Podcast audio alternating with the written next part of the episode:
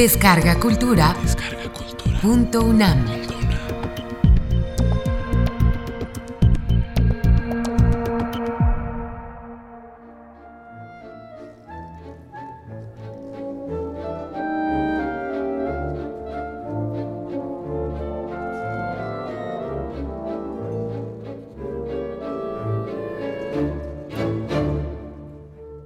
Rafael Tovari de Teresa, El último brindis de Don Porfirio, 1910, Los festejos del centenario.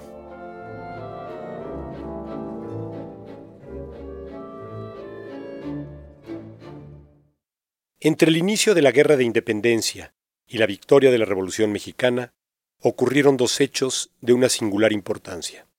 El Congreso de Viena de 1815 y la creación de la Sociedad de Naciones en 1919. Ambos organizaron el sistema político mundial de aquellos tiempos. Estos acontecimientos, sin duda alguna, también fueron significativos para nuestro país.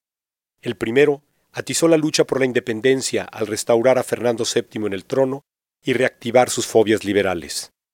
Por su parte, el segundo propuso un sistema que, según se creyó entonces, convertiría a las guerras en cosa del pasado.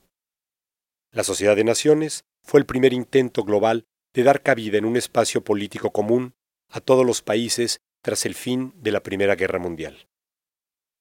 En esa década del siglo que recién empezaba, la mayoría de las naciones que estuvieron representadas en la conmemoración del centenario del inicio de nuestra independencia cambiaría radicalmente sus formas de gobierno, de convivencia social, así como las perspectivas individuales de sus habitantes, quienes morirían en proporciones inimaginables a causa de las revoluciones y las guerras que provocaron el nacimiento de la Sociedad de Naciones. Algunos países también se beneficiarían con la reestructuración política del mundo. La nueva redistribución económica solo daría ganancias a unos cuantos. En este contexto se llevaron a cabo las fiestas de septiembre de 1910, el canto del cisne que en sus contradicciones sería el preludio del fin de un régimen que había gobernado México durante 30 años. Porfirio Díaz, personaje protagónico del siglo XIX, a quien en ocasiones olvidamos analizar en el claroscuro de la dimensión política de aquel siglo convulso, y por ello nos conformamos con una explicación rápida y concentrada en sus últimos años, quiso y supo, aunque fuera de manera transitoria, aprovechar la conmemoración. Se fijó objetivos muy claros. Superar los conflictos internacionales que surgieron durante el siglo XIX a causa del nacimiento de México como país independiente y lograr su reconocimiento como un país digno y respetable. Asimismo, quería mostrar el proceso de modernización en que se hallaba inmerso México en los órdenes materiales e intelectuales y con ese motivo inauguró obras tangibles que hubiera sido imposible construir durante el violentísimo siglo anterior.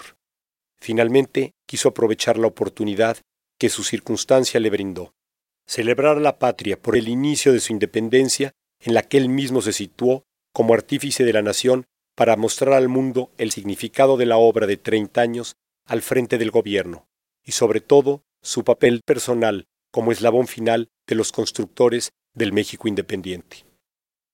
Todo se cuidó, desde los detalles de las fiestas hasta el costo de cada una de las obras, y lo mismo ocurrió con la rendición de cuentas y los informes que deberían presentarse.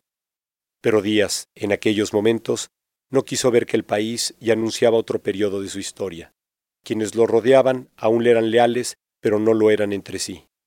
La avanzada edad del presidente los llevaba a cuidar de sus intereses, ambiciones y futuros, más allá de la amenaza que Díaz significaba si no lo seguían lealmente hasta el final del despeñadero que ya vislumbraban algunos de sus hombres cercanos. Las elecciones fueron en julio, las fiestas en septiembre y la recurrente toma de posesión en diciembre. Todo en el mismo año de 1910. Como furiosos caballos, las fuerzas políticas y sociales se desbocaron en noviembre y confluyeron en una meta insospechada y de imprevisibles alcances. Lo que siete meses antes había sido una celebración, ahora era el inicio de su derrumbe.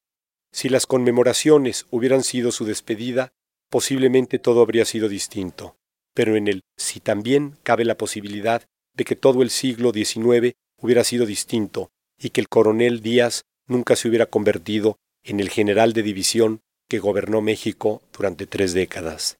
Sí, esto sería posible si otro gallo hubiera cantado.